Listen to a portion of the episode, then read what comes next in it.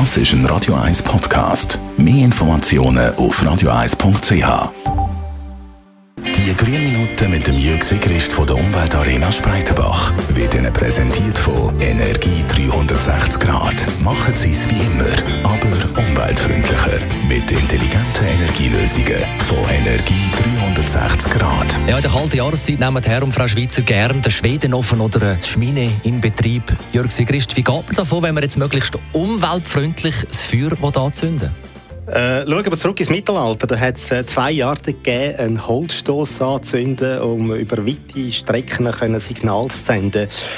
Den Tag durch hat man den Holzstoß von unten angezündet, damit es einen starken Schwelbrand gegeben hat und der Rauch über grosse Distanzen sichtbar geworden ist.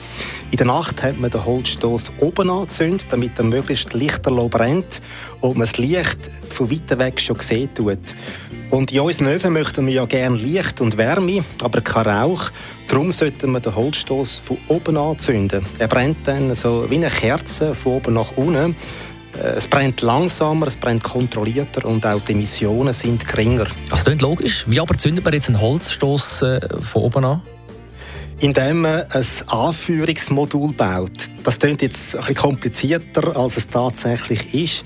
Man nimmt einfach vier trockene äh, Holzschitter aus Tannenholz und die sollten einen Querschnitt von 3 x 3 cm und eine Länge von 20 cm haben.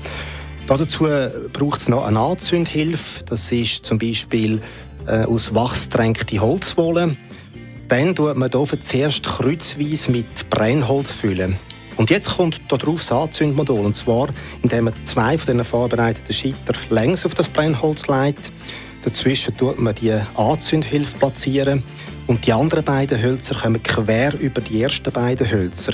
Und jetzt zünden wir die Anzündhilfe an und das Feuer fängt da rauchfrei äh, brennen, einfach von oben nach unten. Wichtig ist einfach, dass die Hölzer nicht äh, zu klein sind, also nicht kleiner als 3x3 cm. Sonst brennen die sehr schnell ab, ohne dass äh, das Feuer aufs Brennholz übergreifen kann. Und jetzt brennt das Feuer ohne zu rauchen. Wie soll man das Holz nachlegen, wenn das Feuer kleiner wird? Da muss man vor allem einen Punkt beachten. Die Glut muss noch stark genug sein, dass das Holzschit, das man jetzt nachlegen tut, sofort anfängt Feuer zu fangen. Am besten tut man auch nur einzelne Schitten anlegen. So ist dann garantiert, dass kein Rauch entsteht.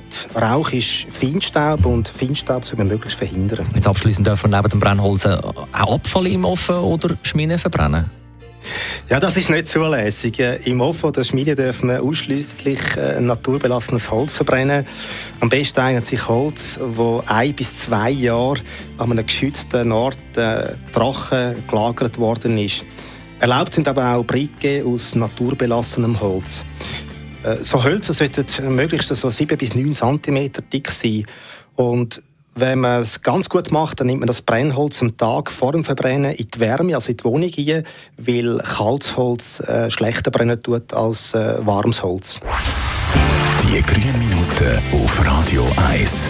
Und jederzeit auch zum Nachlesen auf radio1.ch. Als Podcast gratis und einfach.